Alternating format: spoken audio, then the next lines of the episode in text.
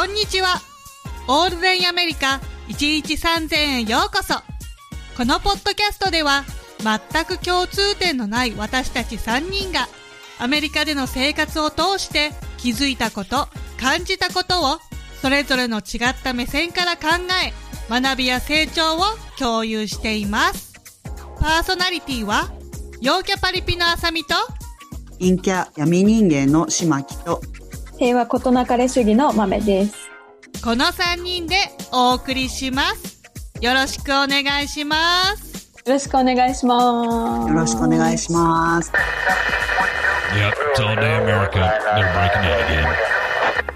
今回はアメリカの警察ってどんなです？えー、そうですね。まあ、別に特に悪いことしてないから、私たちはですよ。特に悪いことしてないから、はい、してないはずですよね。してないから、そんなにめちゃめちゃ関わることっていうのは基本的にはやっぱりないと思うんですけれども、あの、ただね、そうは言ってもやっぱり、カリフォルニアに住んだ体感でではですよ。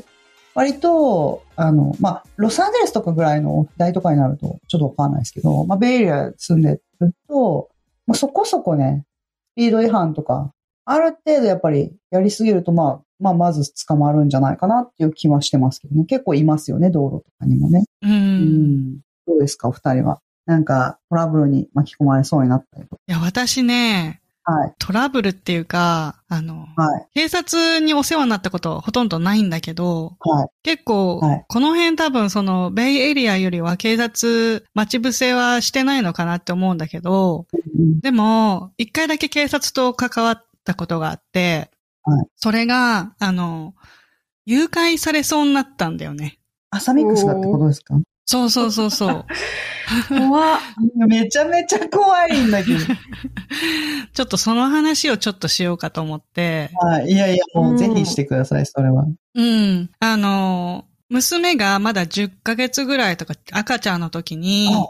一回、旦那がまだ仕事終わってなくて、家でなんかコンピューターで仕事してて、で、あの、もうお兄ちゃんはちょっと大きかったから、あの、家で見てるよって言ってくれて、じゃあ私はい娘だけ連れて、あの、ちょっと夜ご飯のお買い物行ってくるねって言って、はい。本当珍しく、ほとんど買い物行くときは、あの、家族全員で行くんだけど、その時だけ私と娘二人で、あの、うん。クローガーっていうスーパーに買い物に行って、まだちょっと、ちょっと薄暗い感じだったのかな？夕、もう夜ご飯作る時間だったから。前ですよね。うう。ん。で、あの、まあ、冬だったから、すごい寒かったの。うんはい、で、だから娘はこう、なんか、ワンズイって言って、全身のスーツあるじゃん、赤ちゃんって。赤ちゃんのあの、なんか、一枚のつなぎみたいなやつですよね。そうそうそうそう。で、なんか、うん、こっちってモコモコのやつがあってさ、すごいフリーうんスでモコモコの生地で、もうそれだけこうジップアップして着ればもうモコモコであったかいんだけど、それを着てお買い物に行ったの。で、はい。ショッピングカートのエリアで、あの、娘をこう、赤ちゃん座らせるところに、はい。あの、座らせたり、こう、シートベルトをつけたりとか、準備してたの。はいそしたら、急になんか男の人が、ちょっとすいませんって声かけてきて、はい。うん。はいで、うん。え、なん、なんですか？って言ったら、あの、なんで赤ちゃんは帽子をかぶってないんだと。うん。で帽、子？帽子、うんこんな寒いのはいに、うん。うん、なんで帽子をかぶってないんだ？いやいや、うんあの、だから全身のスーツのあったかいモコモコの着てるんでしょ？つって。で、赤ちゃんだから、そんな帽子なんか被ってらんないし、って言って話をして。うん、そう、したら取っちゃったりとかね、しますもんね。そうそうそうそう。そしたら、こんな寒い中ね、赤ちゃん帽子なしでお店に連れてきて、何考えてるんだ、みたいな感じで。えー、ちょっとちょっと、うん。はい。言いがかりですね、それ。そう、うんで、え、何言ってるのって言って、私がどんだけこの赤ちゃんのね、ケアをしてると思ってんのって言って、なんか私うんうんうんはなんか母親として、ちゃんとやってないって言われたショック。うん。なんか、それにムカついちゃって。うん、まあ待って、その時まだ10ヶ月でもう毎日必死ですもんね。そうそうおそ兄ちゃんう。もいるし。うん。そう。で、離乳食作ったりとか、こっちはね、一日中家で上の子も見て、離乳食作って、3食ちゃんとね、バランスよく与えようとして、うん、うん、こ一生懸命子育てしてるのに、そんな言いがかりを、そういう母親に男性がするべきじゃないって怒り始めたの、私が。あ、あすごい。そこまではっきり言えたのはすごいですよ。そう。もうなんか私結構怒ると淡々と何が間違ってるかっていうのを言うのよ、うん、結構。はい。これこれこうだから、ああなたにそんなこと言う権利はないみたいな。うん、そういうことを言うから、うん、そしたらなんかびっくりして、私が言い返したもんだから、急に、あ、そうやって思ってなかったの？うん。急にポケットから、なんかさっと、はい、あの、警察バッジみたいのを出して、うん、え？あの、はい。うん。で、なんか、はい、本当下の方で見えない、他の人からは見えない感じでさ、さっとバッジを見せて、俺は警察だから、はい、いやはい、俺の話を聞かないんだったら、今すぐあの、車に乗ってもらって、うん、あの、警察に行かなきゃいけないって言われて。ええー、そう。それでさらに私、ブチッと来ちゃって、うんうんうん、何言ってんだって言って、警察だとしても、そんな権利はないって言って、私は何も悪いことしてないんだし、警察に連れてくなんてそんなことできるわけがない。って言って、ちょっと今旦那に電話するから、今すぐ呼ぶからここで待ってろって言ったの。で、そしたらさ、だんだん私も怒って声がこう、何？声を荒げて怒り出して、結構大きかったの、はい、ボリュームが。そしたらなんか、あの、お店の人たちも何？何？何？みたいな感じで、ちょっと集まってきちゃって、だから、なんか、私が電話してる途中に、なんかこう、逃げ腰になってきたの。うん、で、その相手が？そう、相手が。で、あの、電話は繋がってたんだけど、その、旦那が電話の向こうにいる状態で、その男に私が、うん、お前逃げんなよつって、何も悪いことしてないんだよ、うん、そこで待ってろって言って、叫んでるところを旦那が聞いて、あの、うん、びっくりして、あの、急いで、あの、息子連れて、うん、こっちに来てくれたんだけど、私がその電話してる間に、本当に、あの、すぐドアから逃げて、そのドア、自動ドアあるでしょ？で、はい、その自動ドアの向こうにもうすぐ車が止まってて、わわわわわ全部黒詰めの、なんか、こっちではトラックって言うんだけど、結構、そう、大きいトラックが止まってて、うん、で、その、あの、車に乗り込んですぐさーっと逃げられちゃったの。はい。で、そしたらお店の人が来てくれて、大丈夫って言ってくれて、うん、はい。そしたらこう、安心して、ブワーって涙が出てきちゃってうん。ですよね。なんか怖いよ。そう、うん、なんかもう興奮してるじゃん、こっちは。で、なんか泣きながらその人に説明したら、なんかそんなのおかしすぎるって言って、うん、絶対警察じゃないと思うって言って、うん、それで、で、あの、すぐ警察に電話して、あの、その場に警察に来てもらったのね。はい。うん。で、警察だからほら、監視カメラとか見れるでしょうんうんうん、で、あの、ちょっとお店の方にお願いして、警察が監視カメラ見に行ったんだって。うん、はい。そしたら、ちょうど監視カメラでは映らないところで、やり取りをしてたんだって。うん、うん。そう。だから多分、ね、そう、うん、向こうは常習犯で、カメラの位置をもう把握してると。確認してるんですよね。うん。うん。で、そのトラックも映ってない。ああ、そうなんです。すごいな。うん。そう。だから多分、もう。分かってやってるっていうのは、下調べはまず間違いなくやってるってことですよね。そうそうそう。常習犯で、もう、あの、多分、ここだけじゃなくて他のとこでもトライしてるだろうから、あのこれから、うん、見回るようにしてくれるって言ってくれて。はいはいはい。うん。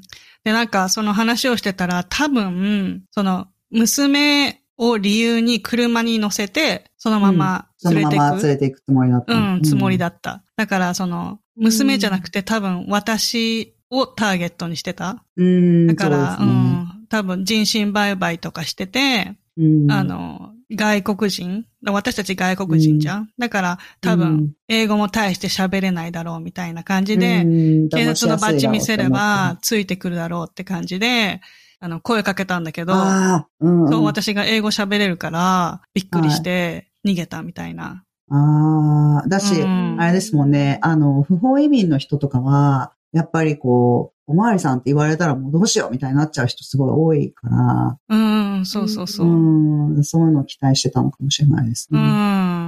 そうだから。いやー、あのよかった、よかった。もう、その、うんはい。本当うんよかった。気づいて、なんかそんな変な理由でね、警察連れてけるわけないって気づいてよかったよと思って。いや、本当ですよ。すごい冷静だと思う。すごい。う。うんん。本当う本ん。そうう。んで、なんか、その警察の人が言ってくれたのは、あの、はいバッジも、本物のバッジも見せてくれて、うん。あの、うん本物のバッジはこういう感じだから、なんかちょっとうんね、うんチャッチかったら警察のじゃないから、なんかちょっとでもおかしいな、なんかちょっとこいつ言ってること成り立たないなとか、ちょっと変だなって思ったら、あの、すぐに警察に電話していいからって言ってくれて、うんなんかわかんないじゃん、こっちもさ。うんいや、これで911していいのかなとか。わかんないからさそうですよ。うん。うん。で、その、そのままね、連れてかれちゃったらもうどうしようもないし、はいなんか本当少しのことでもいいから、あの、ノンイマージャンシーナンバーっていうのがあるから、そっちでもいいから電話していいよって言ってくれて、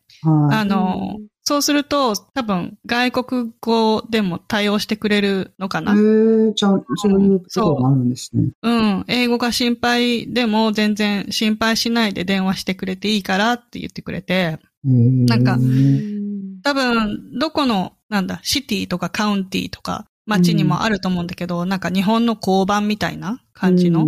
だから、はいあの、911はやっぱりこう、本当緊急のね、生死に関わる時に、うん。あの、電話、その、その人たちのためにね、ラインは開けといてあげた方がいいから、そこまでなんか重要級じゃなければ、その、うん。カウンティとかの街のノンイマージャンシーナンバーっていうのが絶対あるから、普通にググって携帯に入れといた方がね、うん。安心だと思う。うん。がいやー誘拐しよそうとした人は、どういう服装だったんですか？なんか警察の服装してたんですか？それとも本普通当の普段着。普段着でバッジだけ持ってたの？そうそうそう、普段着でバッジだけも持ってて、だそれも警察が言ってくれたのは、その、うん。オフデューティーってその、働いてない時に連行するっていうことはできない。うんそうですようね。んそりゃそうだわな。うんそうそうそうそう。だからもうその時点でおかしい。うん。へえ。そうそうそう。へえ。怖いですなんかまあね。州によって変な法律ってあるじゃないですか。なんかこう、うん。はい。わかりますなんか私なんかもしそのテネシー州引っ越してきたばっかりで赤ちゃんに帽子かぶせないといけない法律とかあるのかなとか考えちゃいそう。思っちゃうんですよね、やっぱりね。思っちゃういろいろ思っちゃう考えちゃいますよね。ううんん。わかんないよね。本当うんなんか、どんなこと言われてもさ、なんか、外国から来てる私たちとしては、あ、そうなのかもって思っちゃいそうだもんね。ちょっとやっぱり弱いですよね、そういうところは。だし、あと、うんなんか、英語っていうだけで、やっぱり日本語と同じレベルの思考力じゃないっていうか、なんか。どんだけ英語流そうそう、流暢でも、流暢な人でも、やっぱりなんか、ね、ちょっとだけ割り引いて考えないといけないとこありますよね。なんかす流ね。すごい流暢でも、例えば、日本語で言えることが10割だとしたら、なんか英語は、まあ大体8割ぐらいかなとかっていう風だったら、やっぱり思考力とか対応力とかも8割ぐらいになってることの方が多いから、うん。そうですねうんだから、それはすごい、だから、あさみさんはやっぱすごいしっかりしてますよ。いや、私もそう思ってすごいしっかりしてる。うん、すごいしっかりしてると思う。メンフィスで、あの、生きてきた時間っていうのは結構、あの、重要だったのかなって思うのは、やっぱはい。り常に360度見回したりとか、なんかうん。全員怪しんで行動してはいるから、なんかちょっとこううん、自分を旗から見れるなんかはい。そういうのが身についてるから、なんかちょっと変だなって思うのに、あの、結構すぐ気づくかもしれない。なんか、もう一個本当はあるんだけど、その、それは真っ昼間で、なんか結構、あの、真っ昼間でもやってくるし、こう、うんうんうん慣れてるから向こうも、でアメリカって結構堂々と誘拐してくるから、うん。本当これはね、気をつけた方がいいね。いや、もう怖いいやなーでもそうですよ。私も前にちょっとツイートさせてもらったんですけど、うん。その、LA 郊外のジャンクション、そのいろんな高速がつながってるジャンクションで、まあ、あずきちゃんの散歩というか、こう、まあ、おトイレを済ませようと思って、ちょっ、と、まあ、ちょっと薄暗くなって、カリフォルニアって夜8時とかでも季節によっては結構明るいんですよね。うん。で、はいそれでなんかもう8時ぐらいだったんですけど、あ、あずきちゃんっていうのは、あの、ちょっと、こ今回初めて聞いた方のために言っておくと、豆さんのご家族のワンちゃんですよね。そうです、そうです。はい。あの、いるんですよ。で、まあ、はい。その時に、そのジャンクションって高速がいっぱい繋がってるところのガソリンスタンドで、そのあずきちゃんっていうワンちゃんのおトイレを済ませようと思って、一人でふらーっとこう歩こうとしたら、やっぱ旦那に、あちょっとやめてって言われて、はい。やっぱその誘拐っていうのは、たとえその夜8時で少しあ薄暗く明るかったとしても、人目があったとしても、やっぱこう、誘拐っていうのは発生するらしくって、うん、うん。そうそうそうそう。で。そうですよね。特にジャンクションとか、そういうふうにいろんな高速が繋がってるところって、トラックの荷台にボンって乗せられたら、もうどこに連れてかれるかわかんないらしいんですよ。本当うに。ん。いや、怖い。そうそう。だから車、ですよ大ねきいなんか車のうんいっぱいいるようなところは確かに怖いかもしれないですよね。うん。そうそうそうそう。うんだからやっぱ、ね私たちね、アジア人ってどうしてもやっぱ体小さいし、若く見えるし、うんやっ、ぱ、あさみさんみたいに、ちょっとやっぱその、なんだろうな、慣れし、慣れ親しんでるところ、なんかこう自分が安全だって分かってるところを超えたところでは、本当に気をつけた方がいいんだなっていうのを、すごい身に染みて思いましたね。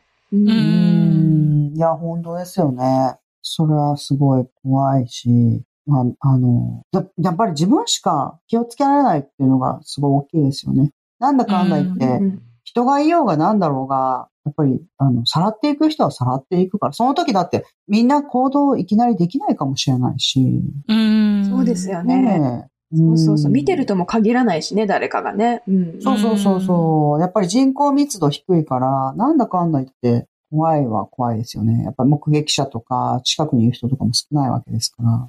うん。うーん、いや、怖い話ですね。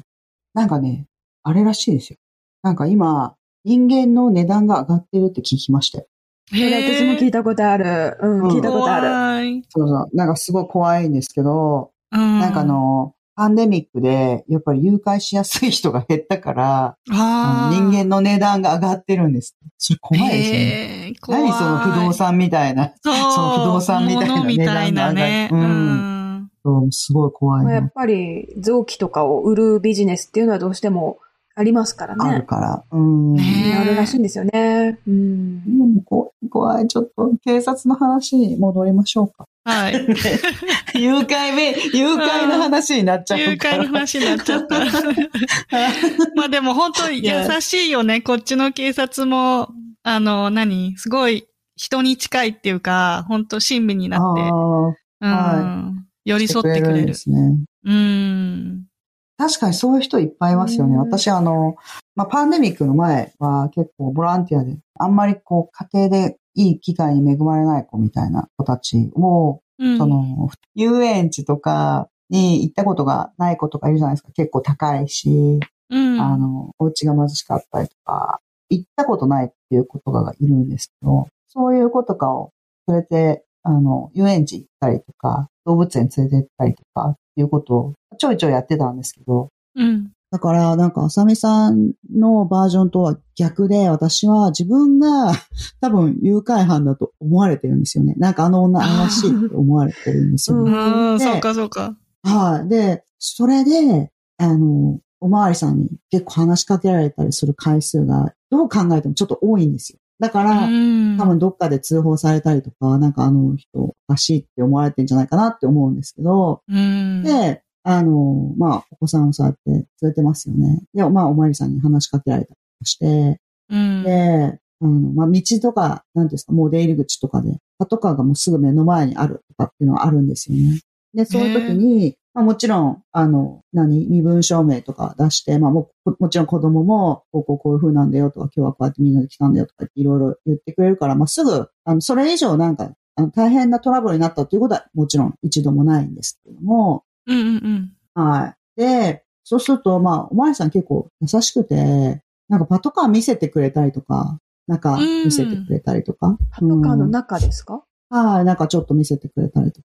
えーうん見てみたい。子供好きだもんね。そうそうそうそう、すごい優しいは優しいですよ。うん。ちょっとクラクション鳴らさせてくれたりとか。周りがびっくりですよね。うん。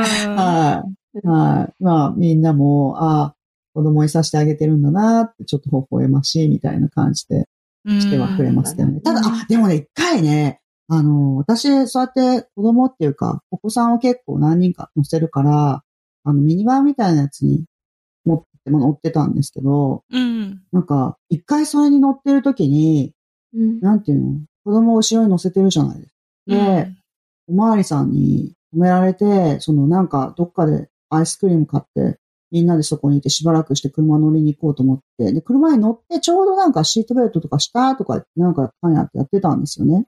うん。で、おまわりさん来たからもうそれとかももう絶対通報されてると思うんですけど、うん。ああ、でそうですね。あのうんそうそうそう。で、ミニバンの後ろとかもなんていうんですか、私あの、暑いと良くないと思って、ちょっと黒いやつ貼ってあるんですよ。だから余計にやっぱり怪しく怪しい。見える。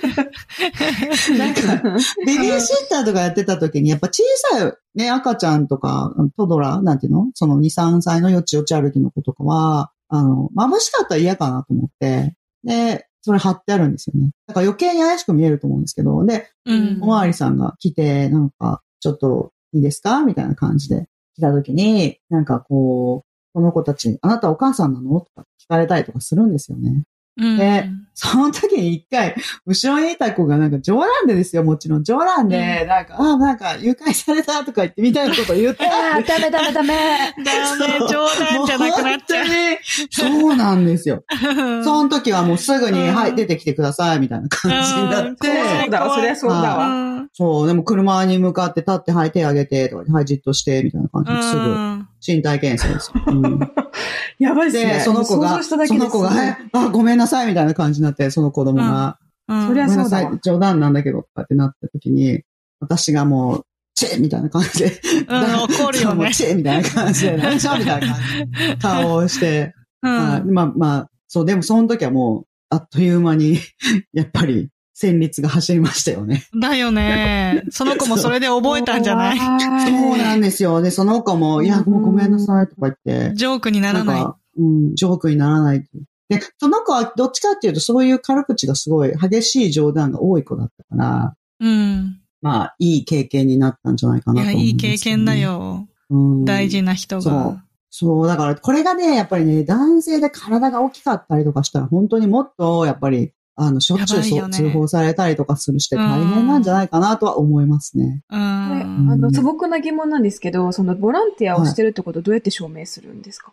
あ、それはですね、実は、まあ、なんか、いろんなことがあるんですけども、まあ、E メールで、そういう、なんていうんですか、やりとりしてるのとかを見せたりとか、あとそういうところに電話してもらったりとか、うあん。の、ボランティアもなんか一応、なんか登録してる番号とかがあるから、そういうところに連絡してもらったりとか、うん。まあ、ありますけれども、ただ、なんか、一応そういうところに電話したりとかして確認することっていうのは、まあ、向こうも慣れてるから、あの、うん。そういうふうにしてくれたりとか、あとボランティアの、何ですか、その統括してる方も、やっぱそういうの慣れてるから、普通に言ってくれるんですけれども、うん、うん。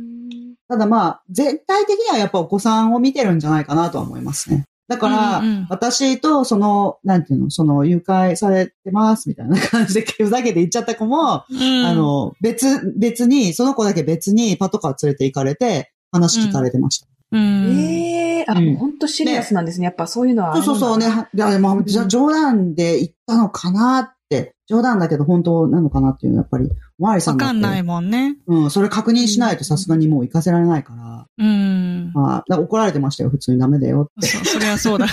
そりゃそうだ。そうですよねう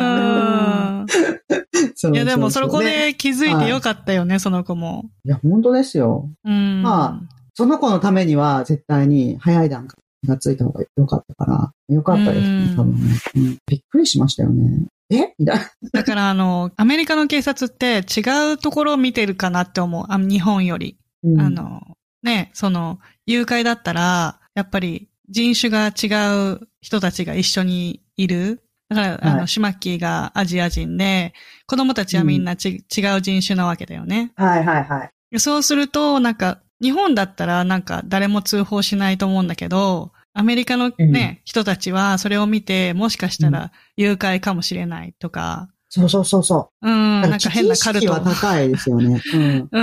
うん。危機意識は高いなって思う。そうそううそう。だからそういう、なんか見てる部分がちょっと違うのかなって思その、カップルの喧嘩とかも、なんか、この間ちょっとあったニュースに出た、あの、事件も、やっぱり、はいあの、ボーイフレンドとガールフレンドが話されて、一人ずつ、うんあの、警察の車の中で事情を聞かれるんだよね。はい。で、あの、喧嘩してる理由もさ、二人一緒にいる時の話と別々の時の話は違ってきたりするから、うん結構そういうふうに、あの、分けて、あの、実際のとこどうなんだって話を聞いてくれるよね。そうですね。あ、うん確かに別々にしていくっていうのは、まあ、まあ日本でもきっとそうだと思いますけど、うん。あの、うん、学校とかでもそうやってやってますよね。みんなを別室にうん、話を聞くみたいな。うん。うんそういうことが多いのかなって思う。ああなんか家庭内の、その、揉め事とかにも、おまわりさんは、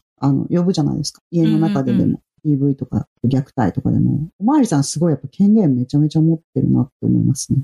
うん。うん、あ、の、家族間のトラブルでも、多分そう、アメリカの警察の方は結構対応してくれてるの、私も見るんですよね。なんかあの、アパート住んでるんですけど、やっはい。ぱこう、血話喧嘩みたいなの多分、アメリカ人の喧嘩結構激しめなのが多くて、ああ、なんかそうね。そうなんですよ。聞こえてきたりするときあるんですけど、やっぱそうすると、もう警察の車がさっと来て、うん。あの事情聴取してるのは見たこと何回かありますね。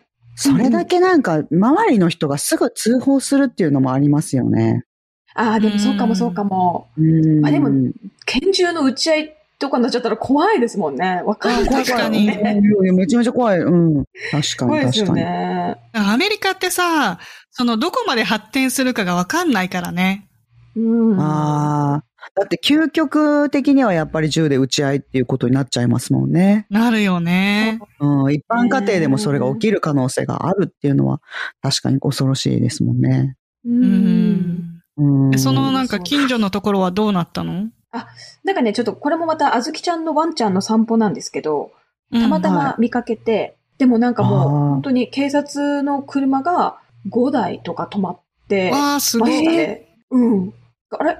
どうしたんだろうって。すごいね、あのね、こっちの警察の車の光が LED なんですよ。なんかね、ああ、うんうんうん。夜だったんですけど、暗いアリゾナに突然うん高校と光るのが、ピカピカってなると、あ、警察がいるんだなってすぐわかる感じで。うん。で、それが5台とか止まってて、しかも、はいヘッドライトもついてるから、はい。うんそこだけすっごい明るくって、で、なんか、警察何人かが、もうその、男の方呼び出して、階段のとこでずーっと喋ってるのを、ちらっと見かけただけなので、ちょっとね、最終的にどうなったかわかんないんですけど、あ、見てないのか。うんうん。ちょっとね、たその場にいて、野獣馬にはなれな、なる勇気なかった。あ野獣馬の人たちはいっぱいいたんですか？みんなね、なんかあの、ベランダのところからちょろちょろっと見てる感じで。ああ、そうそう。あんまり近くではね、ちょっとね、うん近所の人ですしね。夫婦喧嘩だったのかな？その辺はわかった？多分。わかんない。うーんうん家庭内での喧嘩っていうことですよね、要するうに。ん。まあでも通報されるほど、ちょっと結構派手にやってたんだとは思うんですよね。うん。うん。ああ、とそうですよね。ねえ、暴力とかあるもんね。うん、あるある。なんか、あの、女性でも結構激しく暴力してたりとかするの聞いたことあるし。ああ、ね。うんあるあるうんうん。そうですようね。んなんか、あの、テレビとかで、ティーンの子が、なんか子供がほら、あの、思春期で、なんかどうしようもなくて、あの、うん警察を呼ぶシーンとか見たことある。ああ、あるある。なんか、うん。ね、おまわりさんにちょっともう、うちの子全然言うこと聞かないから、うん。言ってやってください、みたいな感じでおまわりさんにお願いしたりとか。うんうんうんうん。えええ、何じゃあ、こう、市民の教育係なんですか？アメリカの警察って。そういうわけじゃないだろうけれども、うん、そういうわけではないだろうけれども、もう本当になんかもう困っちゃって、うんおまわりさんにも一言言ってもらいたいとかって思っうんて、もう大変な仕事なんだな。たりとか。うんうん。あるよね。なんか、あのこっちのティーンの子だと、ギャングとかも関わってくるのかなって思う。そういう、なんかそこまで呼ばないといけないところまで来ちゃうところっていうのは、うんね、なんかギャングに絡んじゃってて、もうどうしようもなくて、警察に、本当に犯罪っていうところっていうことですもんね。うん、警察にお願いするみたいな。なんかね、ね。銃撃戦になって命が奪われる前に、なんか、なんとか説得してもらうみたいなね。もう自分の言うことだと聞いてくれないから誰かって思って、うんお願いする人が警察っていう発想はまあわからないでもないですよね。うーん。うーん。そっか。まあでもあの、警察に、警察官だけじゃないとは思うんですけど、やっぱこの話し方とかも本当に私たちも気をつけなきゃなっていうのはすごく思ってて、うんもう私はこの警察にお世話になったりとか、警察の方と話すっていう機会は、あんまりというか、ほとんどパンデミックとか私ないんですけど、でも、うんその、はい例えば移移民局、そのアメリカに移住してきたばっかりの時に、その、まあ、ソーシャルセキュリティナンバーとかいろいろとね、こう受け取りに行かなきゃいけないとか、なんかいろいろあって、はい移民局に行ったことあったんですけど、まあそこにいる警備員の人うん。はい。とかに対してもそうなんですけど、あとはまあ空港でもそうですよ。検査員の方に対してもそうなんですけど、アメリカでは愛想笑いとか、ちょっとヘラヘラとかしない方がいいってすっごい旦那に言われて、うんああ、そうかも。だからちょっと、確かに確かに。ちょっとこう、気まずい時とか、ははは、みたいな感じでやっちゃってたんですけど、うん。うん警察とか、そういう人たちに対して、やっぱそういうことはしないでも、きちんと話を聞いて、答えて。で、うんすごく、それはね、もうアメリカに来たばっかりの時にすごく、日本と違うからって言われました。ううーん。ああ、そうかもしれない。あの、なんか、あれって、アメリカの方からすると、その、日本人の方は、愛想笑いって、相手とのコミュニケーションをこう、ちょっと潤滑にしようと思って、してるわけじゃないですか。あそうそうそうの、敵意がないですよっていうこと。そうそうそうそうそう。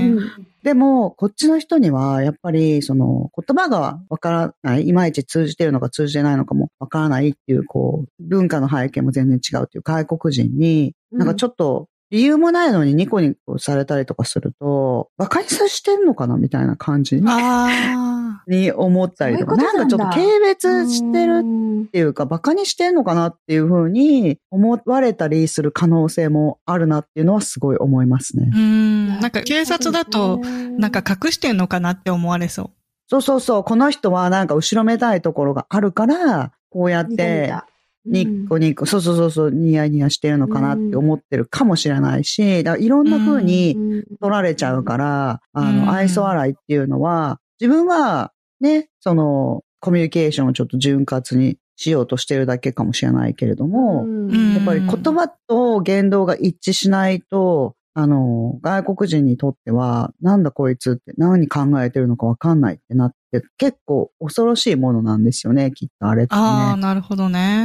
うん。こっちのさ、南部って結構、yes sir, no sir, yes ma'am, no ma'am の文化なんだけど、だから、うんあの、普通の人にも使うし、だからオフィサーとかはもちろん警察の人たちには yes sir, no sir だから、そうですね。うん使うんだけど、そっちの、何？違う地域とかどうなんだろうと思って。いや、一緒ですよ。やっぱりもうさあつけますよ、すね警つけ察官には。る？ああ、やっぱうんそうなんだ。つける。だから、私、日本から友達が来てくれて、で、車ね、ガラッガラじゃないですか。なんか、何、田舎の方行くともう何にもなくて、まっすぐの道とかじゃないですか。うんで、その彼女も私もちょっと運転したいって言って、最初はもう街の中は無理とか言って言ってたんですけど、まあ一応国際免許持ってきてるから、うんこのまっすぐな道、これちょっと運転したいって言ってるから、おいいよいいよって言って、で、あの、ちょっと休憩所で変わって、まっすぐの道のところだけ、なんか、そこだけやりたいって言うから、運転ししてもらったんですよね。うん。そしたら、本当にたまたまですけど、なんかちょっとこう、事故してて、うん。あの、その田舎の方の道だから、そんなになんか避けるところがないんですよね。うん、で、警察車両がいて、ストップっていうあのストップサインを出して大きく、うん、で、なんか自己処理してたんですよ。うん。で、その時に、その彼女は日本人だから、日本人だからっていうわけじゃないですけど、まあ事故してるけど、ストップって書いてあるのに、なんかそれがだから頭に入ってこないんでしょうね、きっと。うん。で、ストップって書いてあるのに、そのまま、ちょっとスピード落としてヒューって行っちゃったんですよ。え いや、ストップ書いてあるやんってこっちは思いますけれども、私ちょっっとうとうとしてて、うん私も見てなかったから、私の、私が良くないんですけど、で、まあ彼女は、うん。あの、よ横に避けて、でヒューってそのまま行っちゃって、あ、後ろから、ちょっとちょっとみたいな感じで、いいね、ストップ書いてあるやんって向こうも思いますよね。そうそうそう。うんでも、ドア開けて、いやー I'm so sorry, sir って言って、私が、あの、彼女、日本から来て、うん。あの、もう何にもない道だと思って、ちょっと変わっちゃって、うん。私もちょっとうとうとしてて、って言って、うん、言ったら、そうなの？って言っても、だから、これストップっていうね、わかる ?STOP、ストップよ？みたいな感じで。優しいすいません、すいませんって言って。うん。はい。まあ、許してもらったっていうことが。うん。あったんですこっちも、あの、ちゃんと丁寧に対応すれば、あの、許してもらえるよね。ああ、そう、だから私今まで一回も、なんていうんですか、何回か止められたことありますけど、チケットを切られたことは一回もないんですよね。うん。だから、みんな取らないのかなって思ってたけど、そうでもない、そんなわけないですよね。うん、逆らうのが一番良くないと思う。ああ、そうそう、やっぱり銃持ってるから、で、うん。しか、も、私いつも思うんですけど、アメリカのそのおまわりさんって、撃つ訓練を熱心にされてるじゃないですか。いかに早く撃つか、いかに的確に撃つかっていう、撃つ訓練をよくしてて、その、撃たないことっていう方の、には積極的に訓練してないわけですよね。その、うん積極的に撃つことを訓練されて見えるから、うん。あの、だからやっぱり予測できない動きとかをするのが一番危ないかなって思ってます。向こうもやっぱり訓練されてることをそのまま実行したら撃つっていう選択肢になっちゃうから、うん。なるほどうん。確かにそうだな。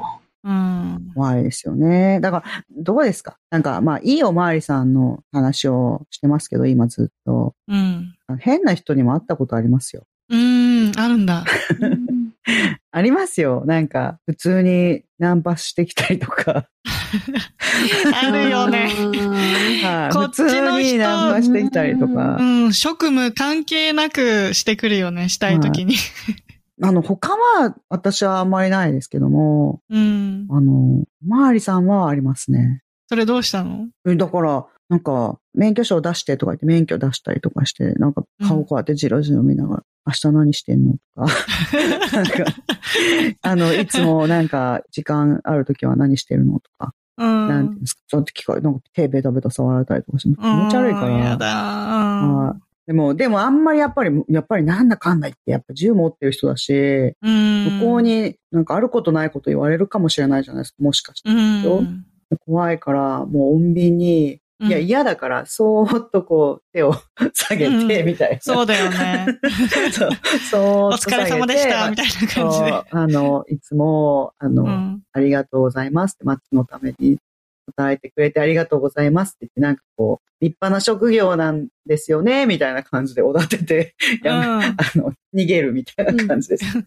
うまいこと逃げたんだ。そう、何回かありますよ。一回だけじゃなくて。うん。まあ、そんなたくさんはないですけどね。うんうんうんううん。ん。そう。でも、いや、そういう人もいるんだなって。うん、確かにそういうね、あの、警察の立場を使ってやってくる人もいるからい、やー、そう。だから、普通に、まあ、口頭で、ちょっと何してんの？とか、あの、何？連絡先教えてとか、その、言うだけだったらまだいいですけど、やっぱ手とか髪の毛とかなんかベタベタされると怖いですよね。ね完全に。うん、恐ろしいです。れはうん勘弁。はい。そう、もう怖いですよね。あ一回なんかもう、うち父親、私が、あの、5歳の時には死んでるんですけど、うん。なんか一回、なんかもう、全然なんか、ちょっとこの人はなんか怖いなって思う人がいたんですよね。そうやって、うんなんか肩とか触ってくる人で。なんかこの人は、ちょっと普通の人じゃない怖いなって思う人がいて、で、その時は、何あなたとっても素敵だと思うけれども、私、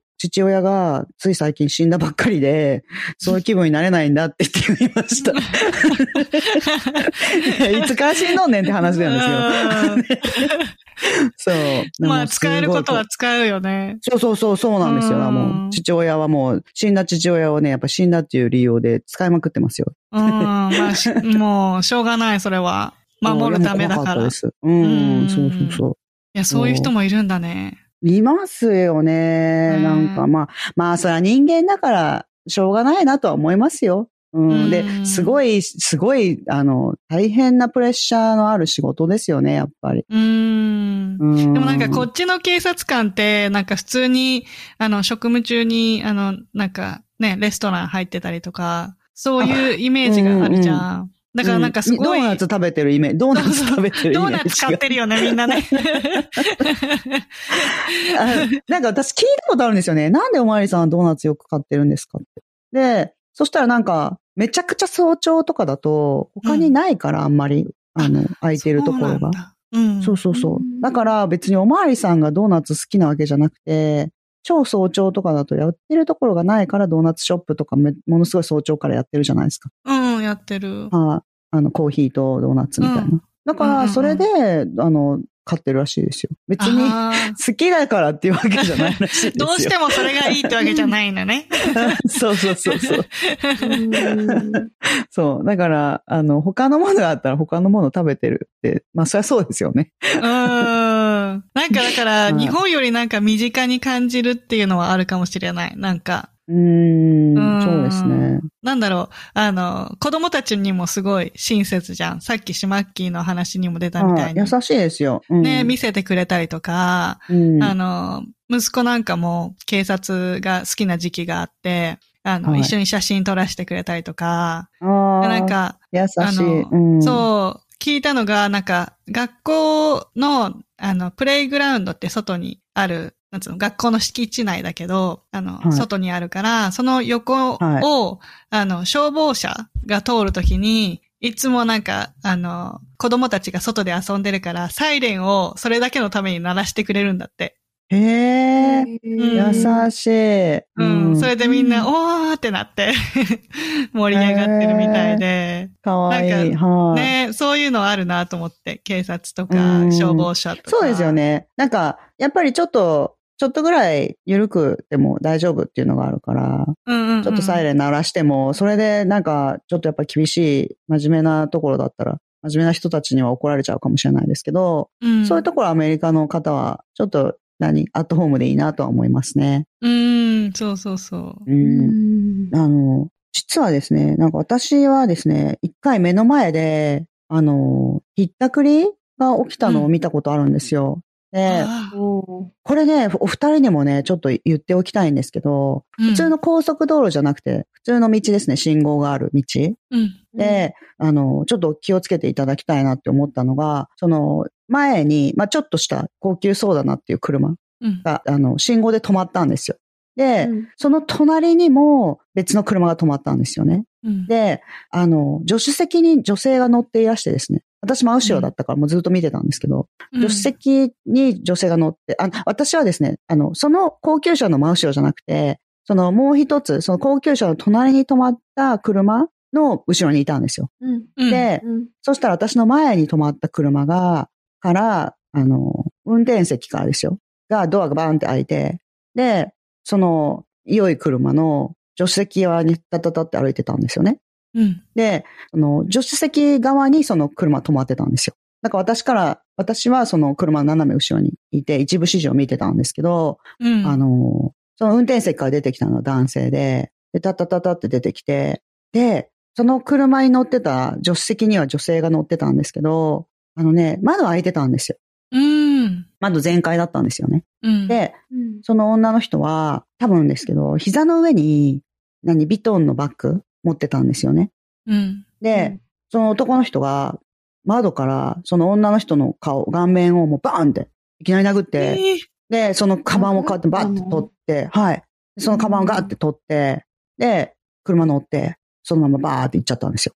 うわーええはで怖も、っその、そうそうそう。で、私しかいなかったんですよね。その信号で待ってたのは。うんうん。で、私しかいないから、あの、後ろにも車いましたけど、なん、あの、なんていうんですか。そのずーっと一部始終、そこに、その赤信号の間ずっと止まってたのは私しかいなかったんですよ。うん。その後、うん後ろ、後から来た車はいましたけど。うん。だから、あ、ちょっと、向かいの側、あ反対側の人たちは見てたかどうかわかんないし、うん。あの、大丈夫かなと思って、で、その車の人たちが止ま、ずっと止まってたから、私ちょっと止めて、その運転手の方、まあ、助手席の女性の方すごいもう取り乱してて、うん。で、助手席の、まず私助手席のか側に向かって大丈夫ですかって言って言いに行ったんですけど、もう全然会話にならなかったんですよね。うん。はい。もう会話にならないから、あの、運転席の男性が、あの、なんかもうちょっと女性をなだめようとしてて、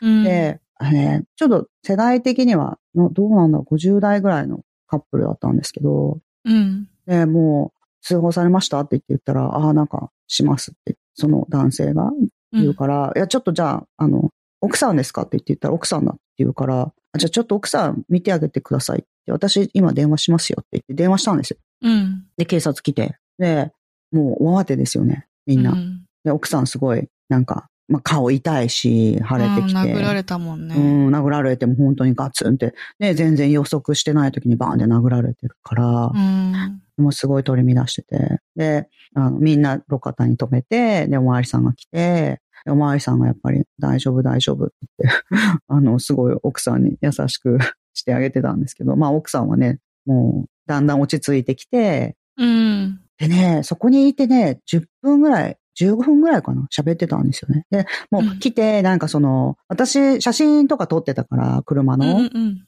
で、あの、逃げ、逃げていくときにですよ。写真撮ったから。うんそれで、なんかこう、もう全部車種とかナンバーとかわかるから。で、すぐ捕まったんですよね。で、ああ、よかった。あの、そうそうね、わーってなんかもうすぐに無線で連絡とかして、ですぐに捕まって、で、あなた見たって言って言うから、はいって言って、うその人が出てきて、とこういう人が出てきたの見ましたって言って、言ったら、ちょっとあの、目撃者、なんていうの？なんか、何人かこうやって並んで、ここに来て、はい、どの人ですか？っていうやつやりましたよ、私。ああ、はいそっか、シマッキーしか目撃者いないもんね。あ、っていうかまあその方たちも見てるんですけれども、まあもう当たり前ですけど、その被害者の方たちも見てるけど、それはやっぱり被害者の方たちだから、なんか、まあ別の人がいた方がいいんですかね。で、うんうんうん。私は言われて、なんかどこどこに行ってくれって言って言われて、で、そこ行って運転してって、で、なんかトラックのに、なんていうの、引っ張るコンテナみたいなやつあるじゃないですか。あの電車とかが引っ張る荷物入れるみたいな、貨物列車が引っ張ってる大きい、あの、箱みたいなやつありますよね。うん。そのコンテナの中みたいなのがあって、で、その、もっと、なんていうんですか。こっち側が見えないマジックミラーとかじゃなくて、なんか全然そんなんじゃなくて、もっとなんか普通に小さい窓があるから、そこから見てって言われて、目の部分だけ出して、あの人ですって。ええかそんな感じなんだ。何番何番目の。あの、その時はですよ、うん。うん。何番目の人って言って言って、うん。あの、じゃあ、なんか、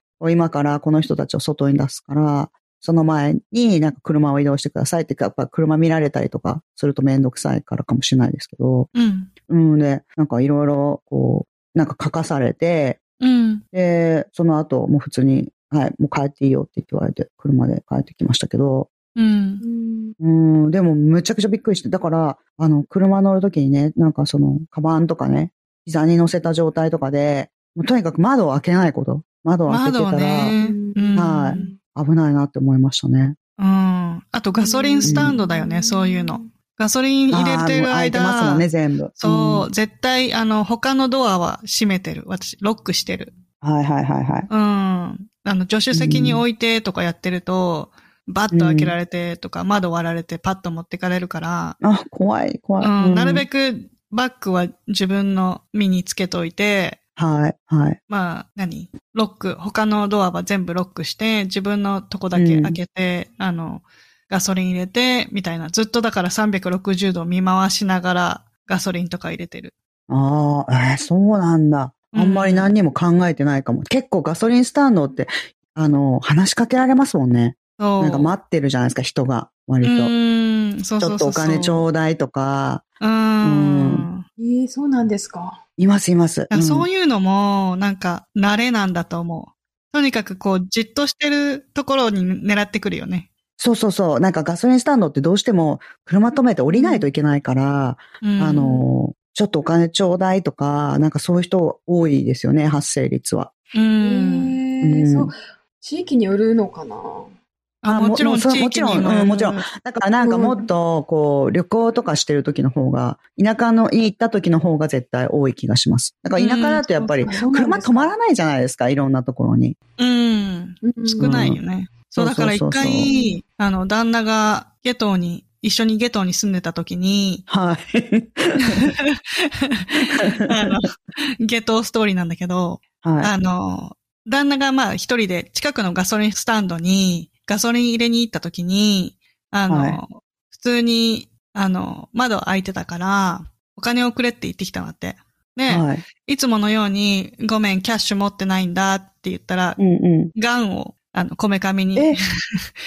嘘嘘嘘。そうそうそうそう。え当てられたんですか？そう。で、ガン、そう、こめかみにつけてきたから、やっぱ旦那慣れてんだよね。なんか、え？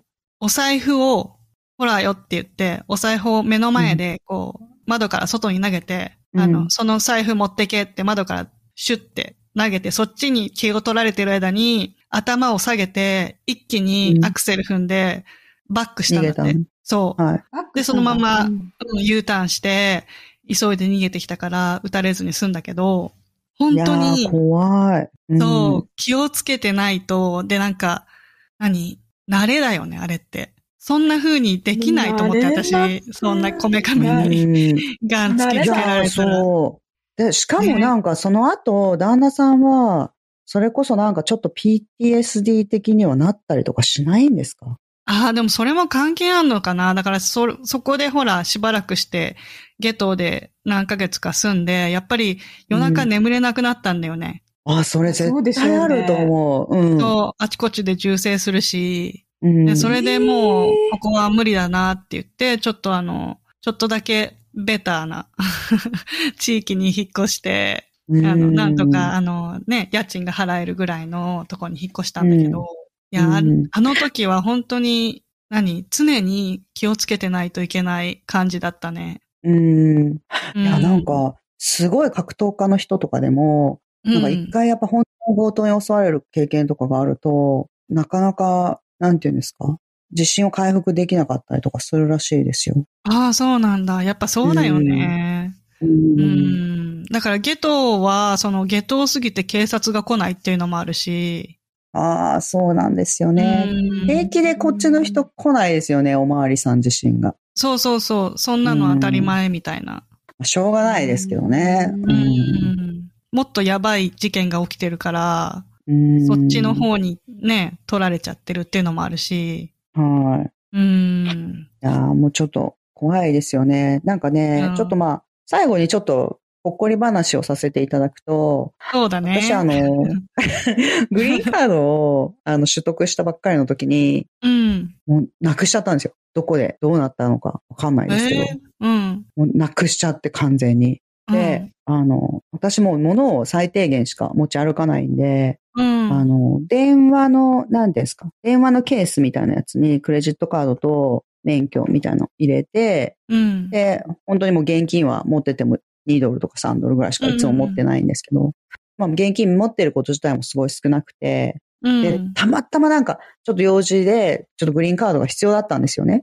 で、うんそのグリーンカードをその、そこに入れて持ってて、で、帰ってきて、で、グリーンカードなんて普段使わないから、うん。なんかね、あれないなってなったんですよね。うん。で、ちょっと必要なことがあって、あれないなってなって、あれおかしいなって。で、ないないないってなって、もう、その時まだ、もらったばっかりなんですよ、そのグリーンカード自体を。うん。で、もうたパニックで、でしかもあれなんか500ドルとか600ドルとか結構お金かかるじゃないですか。うん再発行しようにも。高い。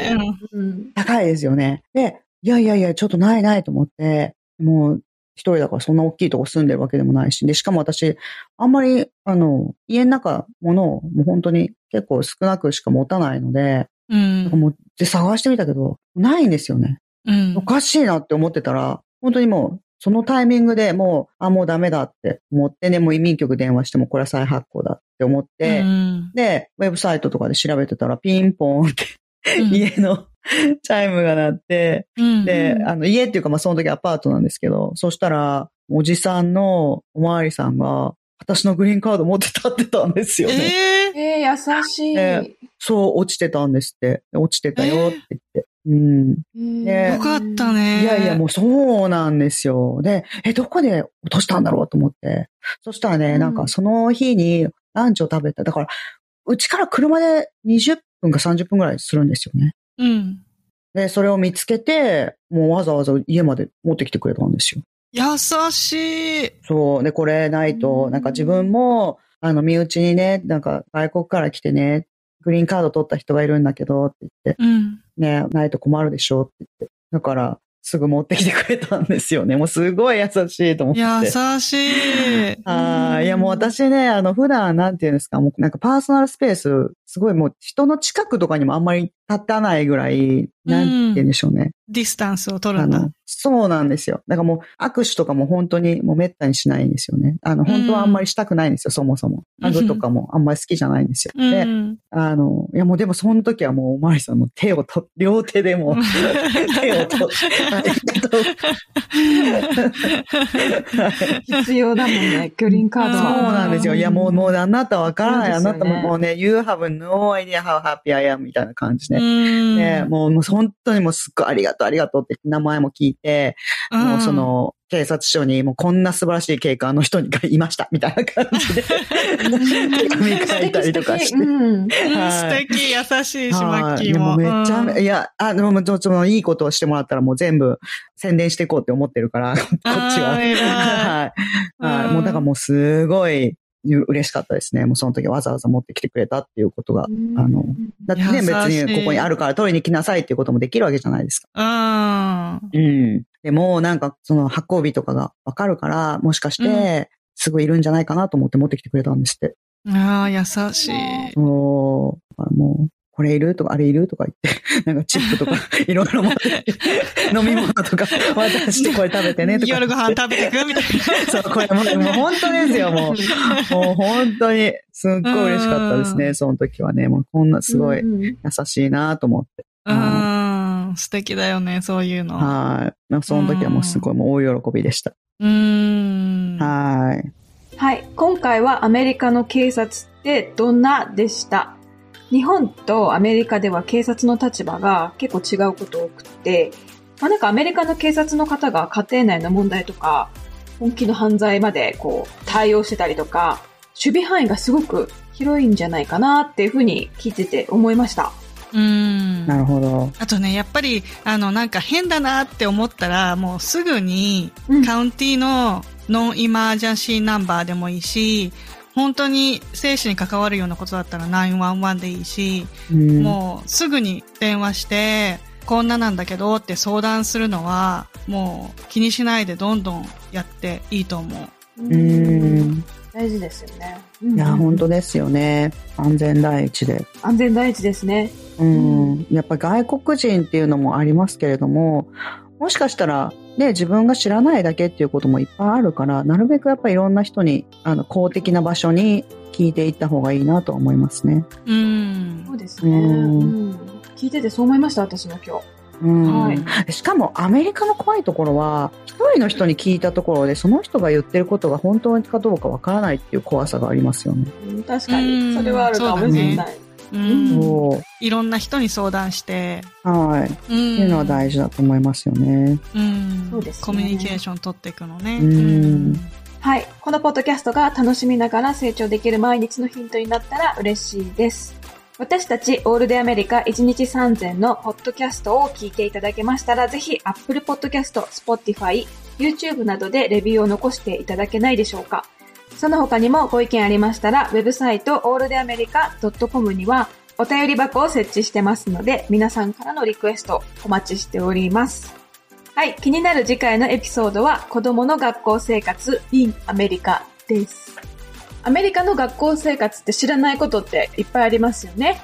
うん。そうですよね。うん。なんかあの、こちらに日本から来る方はどうしても、あの、ある程度ね、なんか成長してからうん。大学留学とか、大学院とか、そういうので来たりとか、あとまあ高校生の時に交換留学したとか、そういう方が多いと思うので、意外と子供の時の小学校とかは経験されてないっていう方がすごく多いですよね。うん、そうそうう。んだから私なんかもこっちに来て子供を育ててから初めて、あの、毎回毎回、なんか、なんだこれみたいな新しい経験をしてる。そうですよね。そうなんだ、うんそうなんだ。なんか小学校ではこうなんだみたいな。私もだからボランティアして、で、お子さんが普通にあの、今度学校来てとか言ってくるんですよね。で、うんそんな簡単に学校って行っていいものなの？みたいな感じになるじゃないですか。うん そう、身内じゃないし。うんでも意外となんかちゃんと申請して行きたいですって言って、まあ、あの、いろいろ許可を取ってですね。そうしたら行かせてはくれるんですよね。うん、そうだうね。ん。はい。だからお昼一緒に食べたりとか、結構ボランティアで授業をしたりとか、私結構い何回か小学校にはお邪魔させていただいたことあるんですけども、うん。まあだいぶ違いますよ、日本と。はい。うん日本ではまず、そもそもそれ自体もおかしいですよね。そうかもうね。んうん。うん。はい、ちょっとじゃあ、その辺を次回ぜひ話していただけたらなと思います。はい。ということで、次回のエピソードもお楽しみに。オールデンアメリカ1日3000は毎週金曜日の配信です。お相手は私、豆と、島木と、あさみでした。それではまた次回のオールデンアメリカ1日3000で。Have Have a good good day. Yep, it's all day America. They're breaking in again. Stand by.